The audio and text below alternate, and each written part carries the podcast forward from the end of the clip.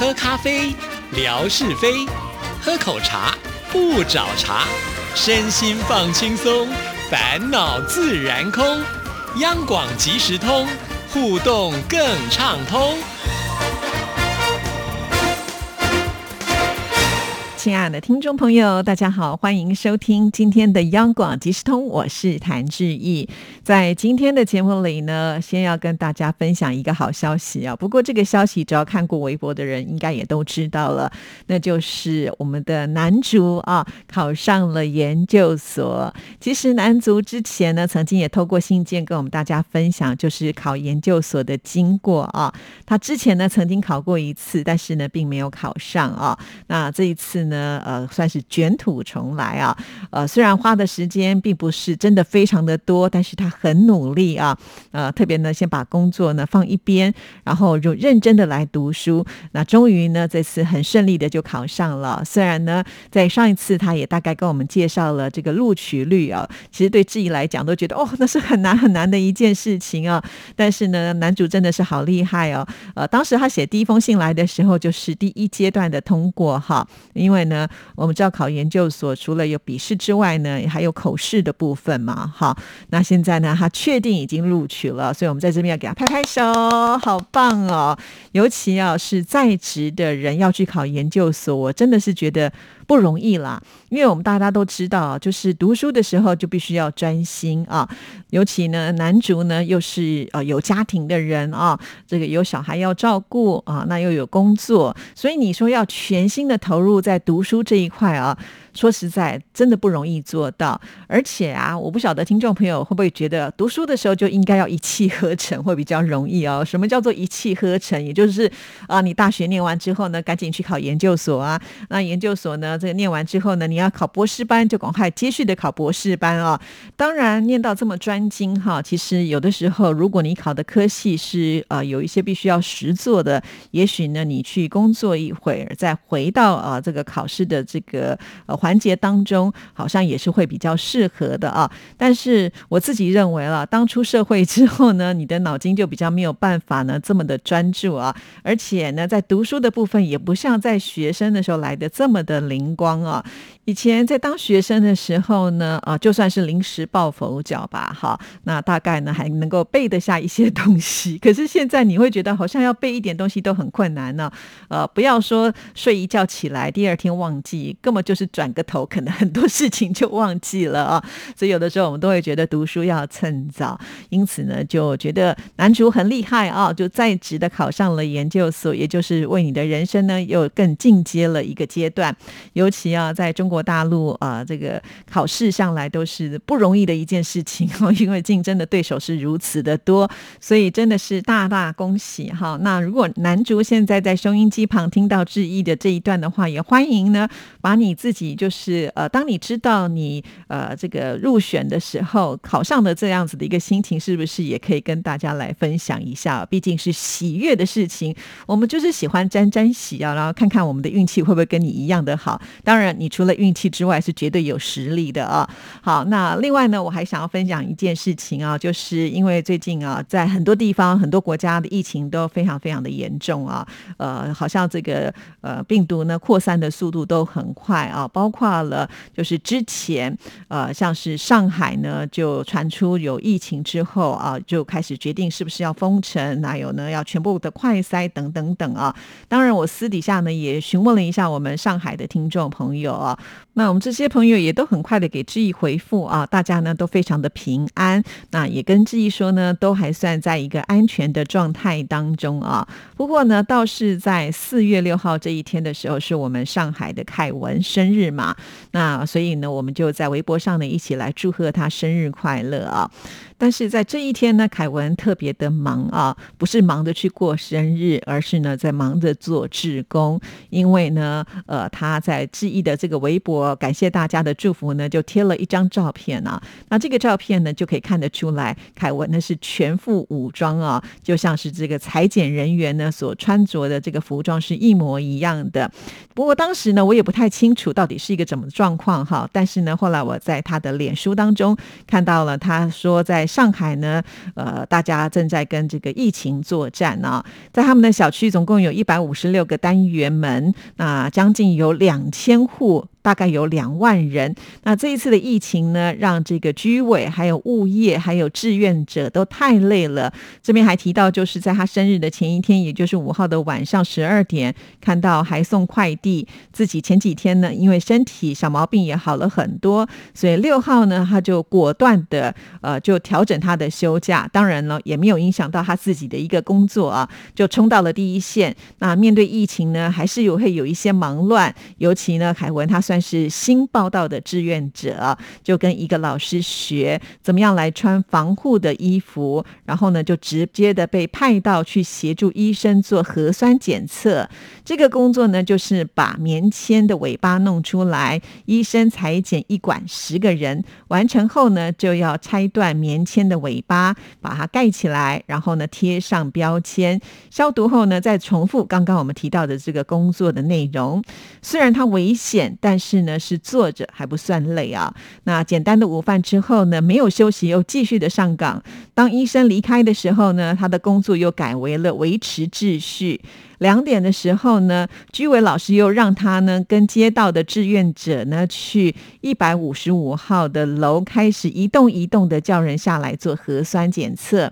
一直叫到一百一十多号，全部完成之后，回到了核酸检测处，按流程脱去了防护服，回家好好洗了一个澡，就觉得腰都好像快要断了。这个时候呢，宝贝女儿就问他说：“爸爸，你知不知道今天是你的生日？”凯文说。说他当然知道了，很多的微信还有微博的好朋友都祝他生日快乐啊！但是因为白天呢都在忙防疫的工作，真的没有办法一一的回复，所以呢他就透过呢社群网站呢跟大家说啊，能够在生日这一天呢冲到疫情的第一线，也觉得特别的骄傲，相信呢也给女儿做了一个好榜样。哇，看到这里呢，我真的超级的感动啊！觉得凯文呢就是这么一个热心公益的人啊，就像。我们之前央广即时通，他也希望呢能够让更多的人来听到，所以他特别把我们节目呢放在荔枝 FM 上，方便大家来听啊。他总是这么的主动跟积极啊，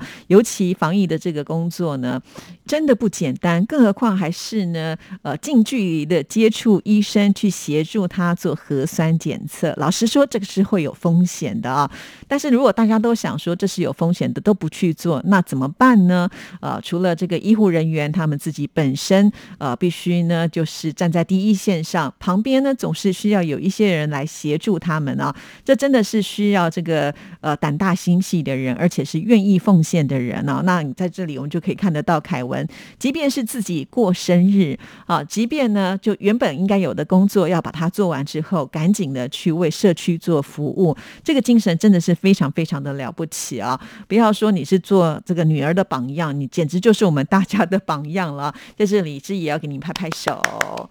就从今天节目呢开场的两位啊，都算是爸爸级的人物，都有这么杰出的表现呢，我都觉得，呃，我自己个人应该感到一点点小小的骄傲，就是我们的听众朋友的这个素质是如此的高啊，真的好了不起哦。那能够认识你们，然后能够在央广即时通当中大家来做互动，我都觉得，呃，真的是很幸福的一件事情啊，真的很感动。所以，呃，要向这两位爸爸。法致敬哈！真的，你们真的是太优秀、太棒了。当然，我想呢，在我们收音机旁还有很多很棒的朋友们呢。也许呢，只是志毅呢没有发现而已啊。因为我相信，只要有同样频率的人，自然呢就会连接在一起的啦啊。所以今天一开始的时候就觉得，哎，这两件事情好想分享给所有的听众朋友啊。其实分享一直在我们节目当中呢是扮演非常重要的一个角色哈，就像。我们刚才前面提到了，最近这个疫情变严重了，不只是在上海，其实在台湾，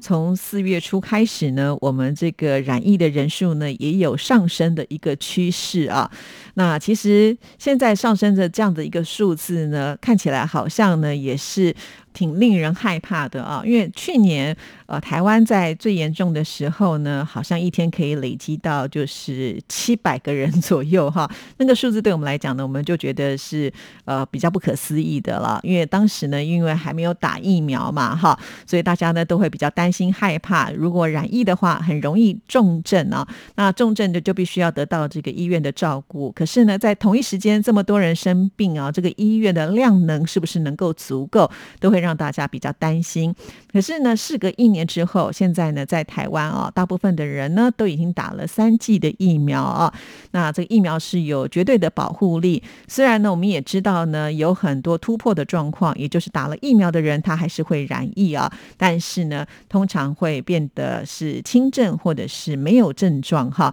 那如果是轻症跟没有症状的话，起码就不会影响到太大的一个生活。呃，只要呢，就是呃，在这个家里面好好的休息。不要再去外面接触别人，不要再继续的传染的话呢，也不至于呢会对生命造成威胁啊。但是现在比较麻烦的就是，如果你有接触到确诊者的话呢，按照规定啊，不管是在台湾或者是在啊大陆各个地方，可能就要居隔，对不对？啊，前一段时间呢，呃，这个莆田的依依也被居隔了，并不是呢家里人有人染疫，而是说呢，刚好家里有人接触到了这个确诊。者哈，那为了安全起见呢，所以也隔离了一段时间。好在呢，依依跟家人都非常的平安呢，现在呢也这个正常生活了啊。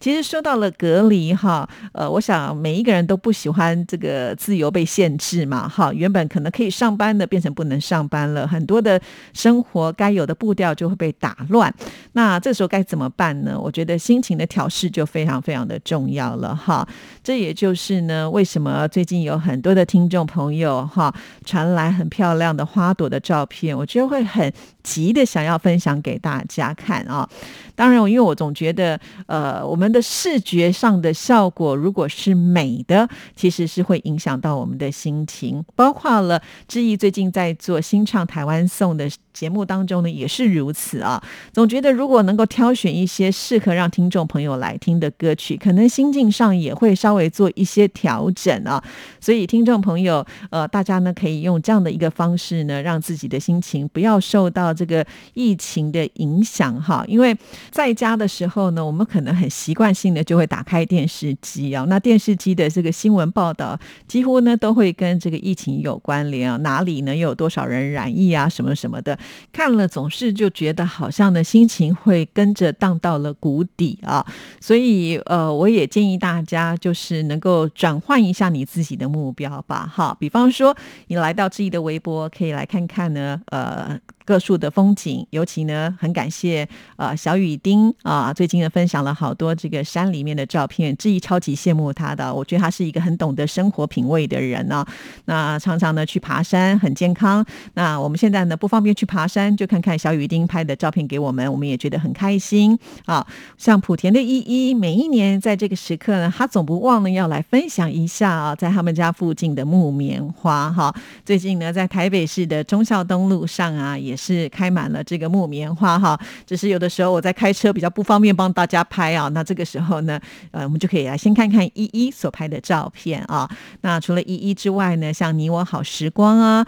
也贴了不少呢这个漂亮花朵的照片哈。还有呢，就是 Gato Negro de Literatura，哎，我是不是念的比较顺一点啊？但是到目前为止，我还不知道我念的标不标准呢，毕竟是西班牙文啊。呃，他最近呢也传来了不少很漂亮的照。照片，那还有呢，就是贾轩啊，贾轩呢是一位学生啊，开学了，学校的这个风景呢非常的漂亮啊，这个百花盛开，我都常常觉得现在这个大学啊已经漂亮到就像是一个景点啊，就像是莆田一一呢，之前去这个厦门大学的时候，哇，拍的那个照片呢，我可是花了很多天才把它全部分享完啊，尤其是一条长长的那个隧道，两边的壁画呢，也是花了好几则的这个微博呢才把它分。分享完呢。所以现在的大学生呢，呃，真的是很幸运啊，有这么好的一个读书的环境哈。接下来我们是不是也要请男主呢？开学之后也帮我们大家来拍一下安徽农业大学的漂亮风景哈，期待中。